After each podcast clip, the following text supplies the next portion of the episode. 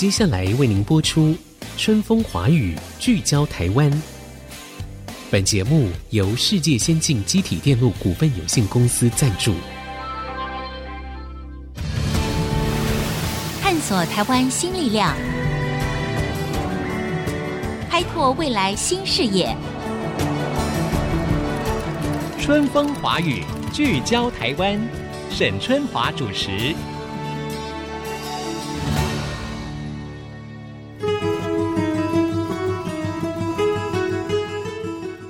听众朋友，大家好，欢迎收听《春风华语》，聚焦台湾。我是节目主持人沈春华，很高兴呢，哎，我们又在空中相会了。最近以来呢，在疫情的冲击之下，哈，许多的民众都会感受到，哎呀，如果能够出去走一走，透透气，享受大自然的美景。那真的就是一件幸福又健康的事情了。而对于认识我们的宝岛台湾，不知道各位有没有尝试过所谓的小站旅行呢？OK。什么是小站旅行？今天的这个来宾呢，他就经常从旅行当中带给大家台湾生态以及自然环境保护的启发。我想，对于台湾这片土地，他是观察最细腻，也是最深有所感的了。那今天呢，线上访问的就是知名的诗人、作家，也是我们中央社董事长刘克襄刘老师。董事长您好，孙姐你好，呃，各位听众大家好。叫我沈姐不敢当，好，没问题，没问题，这个就是一个称号。呃，董事长，我们知道哈，您因为常常深入台湾各地嘛，哈，然后您走过的地方，您又也很乐于分享给大家，真的是让人家常常心生憧憬，哈。嗯，那今天呢，因为我们就要请董事长呢带着我们也到台湾各地去做你最喜欢的所谓小站旅行，所以非常令人期待。首先，要不要请这个刘老师呢分享一下？您所谓的小站指的是什么？那先说一说你为什么会迷上这个所谓的小站旅行呢？嗯，我有一个标语叫做“小站就是大站”。哦，小站就是大站。嗯、像台北车站、板桥车站、台中车站，我反而不会下来，因为你既然要旅行，所谓小站就是大站。我最喜欢的，我可能念几个，应该是两万到三万人口的这样的一个小站啊。就是我所谓的大站，譬如说田中啦、田中。二水啦，或者是清水啦、清水。这些比较我们听起来好像哎，就是一般的那种两万到五万人口的这个地方，嗯、这样的站一下来啊，你大概走十五分钟，大概就把这个街道穿过了。那接下来旁边就是农地、哦、郊野，嗯、所以你每次一个小站旅行，就是你坐火车到那里。你就可以用走路去认识这个地方的环境，嗯、也因为这样子，它就带有减碳的意义。我觉得坐火车本身就是减碳旅行最好的一种方法。嗯、老实讲，像我因为习惯走路了，习惯坐火车以后，我每次自己开车啊，都充满一种奇怪的罪恶感。开车就会有罪恶感，有一块块说啊，尤其是越长途，你只有一个人，虽然你开着，譬如说海岸线，哇，那风景很漂亮。广告最喜欢这样子，风景很漂亮，你可以想象那个海岸，你的车子在那边弯来弯去的，然后阳光明媚。可是问题是，这个不是简单旅行。简单旅行，你坐上火车，嗯，每一站区间车，每一站没站停，你高兴的你就跳下来，不高兴的你就继续坐，往下一站走。这个就是小站旅行的一个有趣的地方。我听起来，我觉得也是非常心生向往哈。嗯，而且这个董事长，因为我们知道哈，其实我觉得这个火车或者我们说是铁路哈，在我们每个人的心目当中，它都有一个非常重要的一个地位。你说它怀旧也好，你说它是我们成长的记忆也好，不晓得怎么搞的，就是有一种温暖的。踏实的跟土地连接的感觉，所以当今天呢，我们知道就是说，哎，我们可以透过董事长可能带大家来做所谓的台铁小站的旅行的时候，我觉得其实是非常迷人的。那当然呢，刚才董事长讲了很多哈，因为你也说，其实小站旅行，哎，我们也就怀抱有这种减碳的。这个目的在里面，那这个当然又很符合现在全球低碳啊、减碳这样子的一个趋势嘛，哈。嗯。那换句话说，第一个，你这个人的腿力一定要很好哦，因为你到站以后，你就要一直走、一直走、一直走嘛，对不对？他会不会就是说我如果喜欢做小站旅行的人，我要不要先有什么样的一个准备？您的建议会是什么？我常常会透过小站旅行去进行一个所谓的公益的一种旅游，在脸书发起一个活动，说，哎。马上要去哪里？几月几号几点在？比如说在铜锣车站下车，几点几分见面，但是我请大家报名三四个人，他们每一个人不是集合，而是每一个人都坐火车来到这个地方，到了这个地方以后，那我就会带大家先逛菜市场，然后再去走铜锣附近的一个郊野的我创造的走路的路线，以农路产业道路为主。嗯，跟着我的人，我是老少不拘，只要有环保信念。第二个，哎，他是坐火车来的。然后开车的就不可以来集合的啦，哈，一定要坐火车。对对对，很奇怪，就是说，而且大家背背包，戴个帽子，然后走路的时候，就算你不太会走路，但没关系，我们慢慢走，慢慢走，走到后来，几乎我所认识邀来的每一个人走过这样旅行以后，都想再尝试这样的旅行，因为是他过去在台湾没有经验过的，嗯，就通过双腿去认识这块土地，而且走的地方不是旅游指南，哎。而是跟这个地方，譬如说铜锣，我们走过的地方就不是杭局，呃，什么石虎这个环境啊，可能这些乡里环境呢。OK，哎，真的很特别，就是说您在脸书上可能就发起说，哎，哪一天某年某月的某一天哈，我们就可以在铜锣车站，大家坐火车在这个地方集合。然后呢，这个刘老师呢就带领大家去探索这个地方的一些风土人情，因为每一个小站它都有不同的一个地方文化的特色嘛。你刚才提到一个，我也觉得很怀旧哎，为什么小站旁边就一定会有个菜市场啊？诶，因为它是两万到五万人的时候，嗯、这个地方环境不大，一个小镇嘛，嗯、那菜市场一定都是在火车站旁边，让大家方便过来买菜。对呀、啊，所以我下来就可以买，嗯、而且是地方物产比较多的地方。你如果在台北，你出了台北车站，哪里有菜市场？台中也一样啊，菜市场都很远，要走一阵。可是，一般的小镇就是下来，大部分就是菜市场，刚好买完菜，吃个当地的小点心，然后再坐公车。记得要坐公车或者走路，一天哈，那只要搭上火车，你就觉得那一天是一个美好的开始。就算那下雨天，天色不太好，但是因为只要坐上火车，你就觉得是今天会非常愉快。而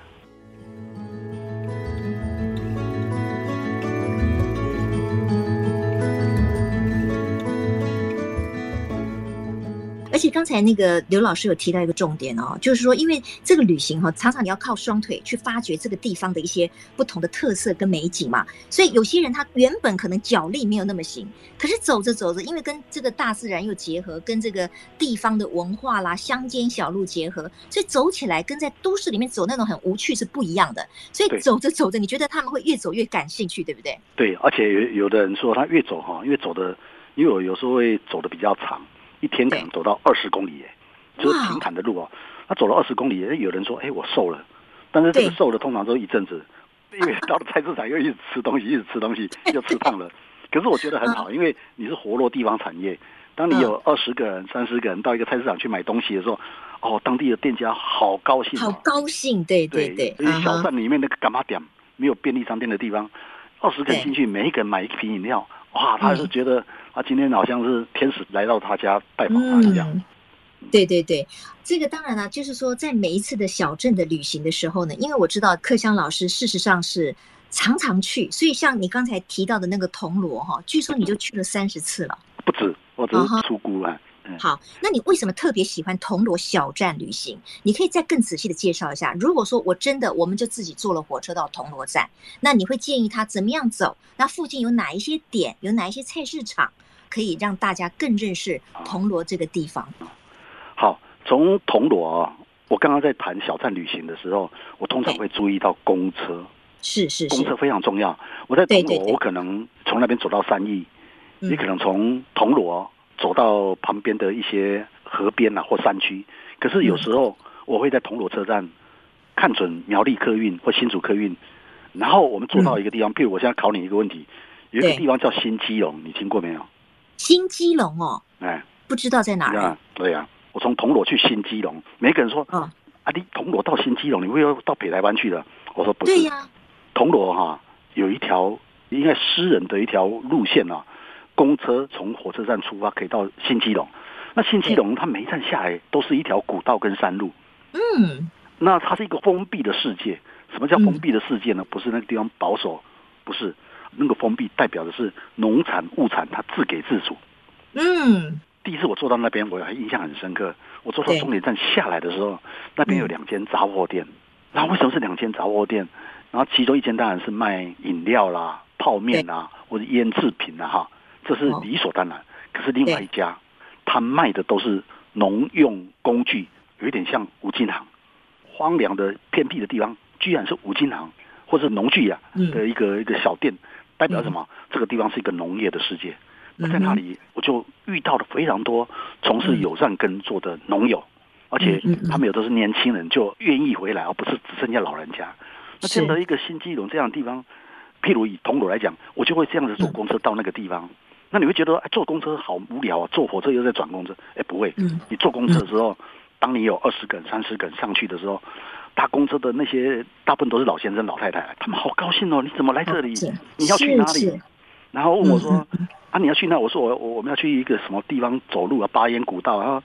我这里也没有旅游风景区啊！你为什么来？啊，你要不要到我家来坐啊？”哎，他们都非常客气，好高兴哦。对对对，我觉得人生就是这样哈，我们不断的在不同的情境跟岁月里面，其实可以发掘新的路线、新的风景。那刘克湘老师呢，告诉我们的就是说，我们如果走这种小站旅行，一方面它结合了减碳。环保的这个信念，那另一方面呢？事实上，你远离了城市之后，你会遇到不同的人，非常淳朴的人。你会发现你的交通工具跟过去不一样。你要乘火车，你要坐公车，那个就会带给你非常新的心灵的感受。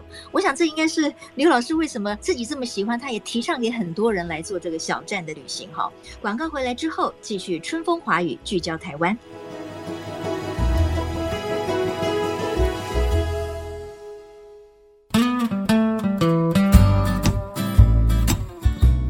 各位听众，欢迎回到春风华语，聚焦台湾。今天我们在节目当中访问的是知名诗人、作家、中央社董事长刘克襄刘老师。刚才呢，他就跟我们分享了一下他为什么会迷上了所谓的小站旅行。我觉得我们听起来都心生向往哈。那我想要请教一下刘老师的，就是说哈，小站旅行哈，毕竟它并不是很多人会去的地方，可是我们又希望它能够维持它的一个生机嘛。所以你刚才老师就分享了，就是说哦，我们看到有很多人到了这个菜市场以后，哇，那些可能摊贩啦，然后卖东西的阿公阿伯啊，他们都非常的这个开心哈。那我们如何也可以借由配套的发展，跟地方创生来做一种结合呢？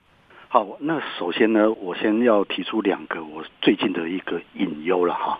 是是，其中一个隐忧就是火车的班次因为疫情的关系，慢慢的减少，然后公车也减少，有一些公车啊，因为疫情之下。比较少人搭乘了，所以就会停驶，或者考虑停驶，这都是一个让人家很忧心的地方。那这个都会造成旅行的逆旅行，就是说我宁可开车去，因为比较方便嘛，我就不愿意坐火车。可是这个不是减碳旅行，不是低碳啊，所以我觉得这是两个隐忧。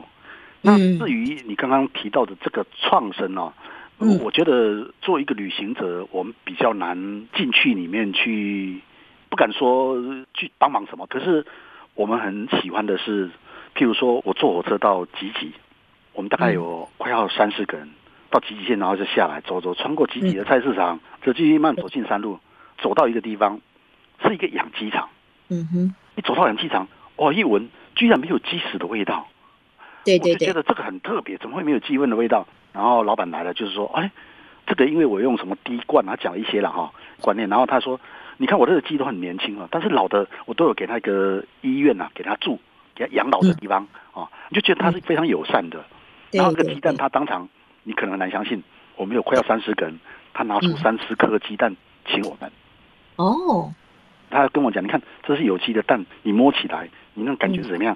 哎，我们就真的体验，那就很惊艳。好，重点在哪里？回去以后，我们都要了名片，我们每一个人就在脸书分享。那我们可以做的大概就是这样说，让人家知道有这样的一个故事。那包括我自己也写文章，所以我到现在我跟这个养鸡场还是很好朋友啊。我想我们的旅行啊，一般旅行能够做到这样，已经算是一个支持性的角色了啦。哈，就算我们没有办法长时间在那个地方帮助他们，可是我们作为一个友善的、环保的、愿意支持性的这么一个旅客哈、旅人来到这个地方，我觉得对于这个地方来讲，也都是一个正向的力量，对不对，老师？对对对对，所以我真的例子好多哦。对对对，因为小站，当然原因是什么？因为是小站旅行，不是小站旅行你就很困难。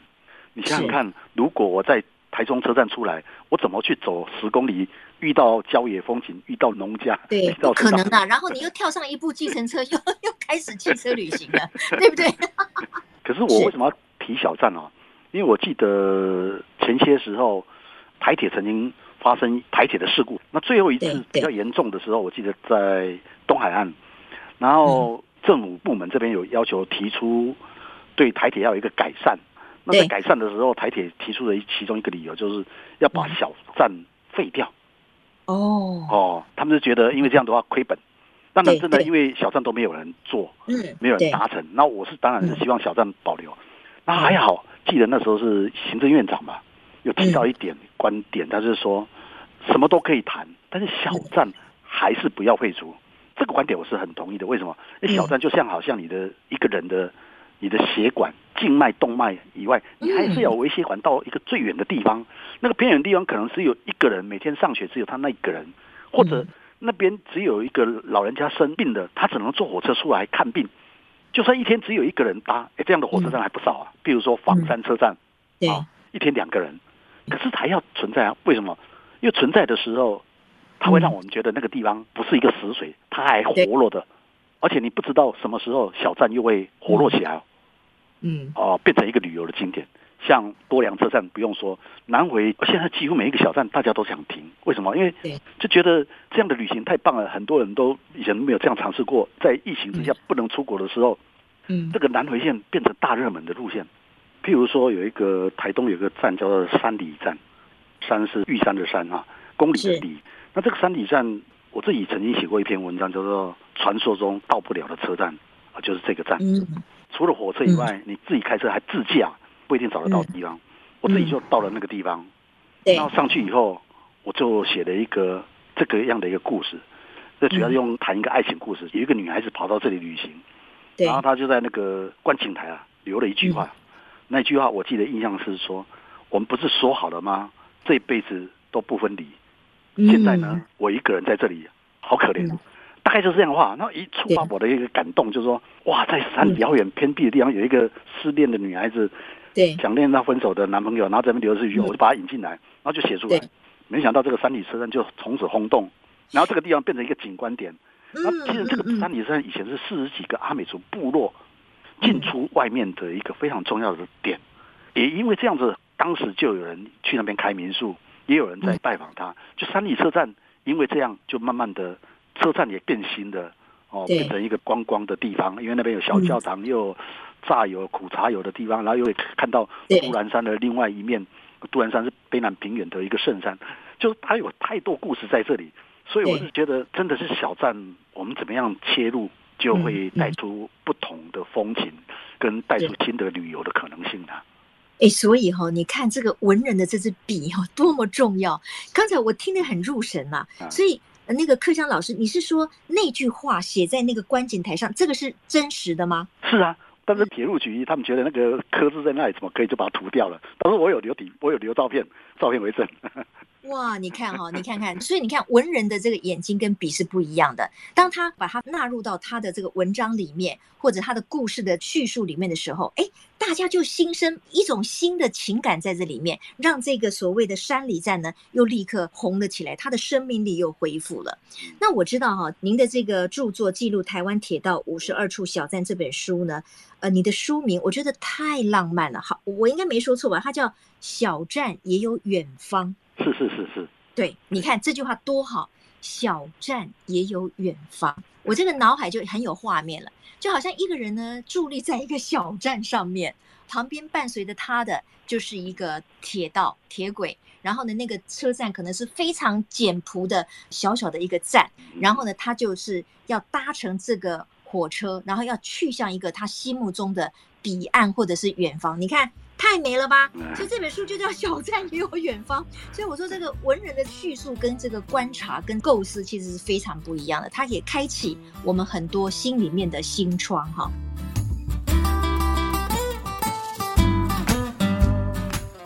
那呃，因为时间也非常的有限哈，最后是不是请教一下刘克湘董事长，就是说除了小站旅行哈，我知道你也在积极推动所谓的浅山保育。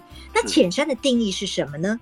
浅山哦，它有好几种。那譬如说，在台北，浅山大概就是阳明山呐、啊，对，新北的话就是圆通寺啊、土地公庙、红炉地土地公庙，这个都是浅山。台中的话，譬如大坑；嗯、高雄的话就是柴山，这个就是所谓的浅山。那浅山是最多人去的地方。对对对，它也最容易步道，最容易被有大量的水泥建设。地方政府最喜欢的是要有建设，因为怕民众投诉说：“哎，你都没有在做这里的东西。”所以呢，一直在改。可是我觉得浅山应该有一个新的思维，因为太多的水泥化反而让浅山失去了生物的一个多样性。没错。另外一个是，我想把浅山呢，嗯，定义成一个叫做家山，家庭的家家山。因为我们不可能常常出去嘛。可是我们怎样去跟山做一个朋友，或者是把它当做自己的后院呢？那个认知哈，我举一个比较简单的例子，就是说，我喜欢用公益的思想来看浅山。所谓的公益行为了哈，就公益行为就是说，譬如我在台北，我找到深坑一个村子，因为我常常走那里，很喜欢走那里，然后就跟他们认识了。认识了，我就问啊，你们需要什么？你们觉得你们现在最希望我们这些外来者，我们喜欢你这里，那你觉得我们可以帮你什么？然后我们就互动以后，哎，我去上面修步道，去帮他们收割稻子，嗯，去帮他们种地瓜，啊，然后甚至捐钱，啊，做爱心活动，啊，在那个深坑的抛子轮，他每一年卖地瓜，爱心种地瓜，把那个钱捐给远方的偏乡小学，已经十二年了。哦，我的意思是说，这样子的一种浅山的公益行为啊，因为你有这样的公益行为，你对这个浅山就有加深的感情，又更爱护它，更知道说。我们可以不只是喜欢高山的那种空旷漂亮，可是，一般寻常小山也有这样的一个美好啊。所以也就是说，可能在我们都市附近的这些所谓的这个浅山，反而是我们最常去的地方。但是我们一方面不能只有利用它了，我们一方面也要帮助它，然后带着环保的概念，让它可以这个生生不息哈。说起来，我承认我就是个都市怂了，但是呢，你看哦，我常常去阳明山，我就觉得。因为这个就符合刚才那个老师说的这个所谓浅山的概念嘛。那我发现说阳明山其实也风情万种哎。我们过去好像只是用一个比较僵化的概念去看这个阳明山，但事实上它真的非常的美。我觉得走那些步道啦，然后我们去看那些大自然，它里面有很多不同的这个树种、呃原生植物等等的，我觉得也会开启我们另外一种的所谓环保啊、永续这样子的一种生态的概念。啊，今天呢时间因为非常有限哈，那很谢谢。诗人、作家、中央社董事长刘克襄先生，今天呢，帮我们介绍了一下他心目当中的小站旅行啊。小站旅行就是减碳旅行。希望大家规划下一次旅行的时候呢，我们可以为自己规划一个小站旅行，对吧，刘老师？是是是，欢迎大家来搭火车。非常谢谢刘董事长，也谢谢各位听众朋友今天的收听。希望大家今天很有收获，也开启各位呢在认识我们台湾宝岛的这个过程当中呢，可以开启更多不同的旅游的方式，加入我们的小站旅行这样子的行列。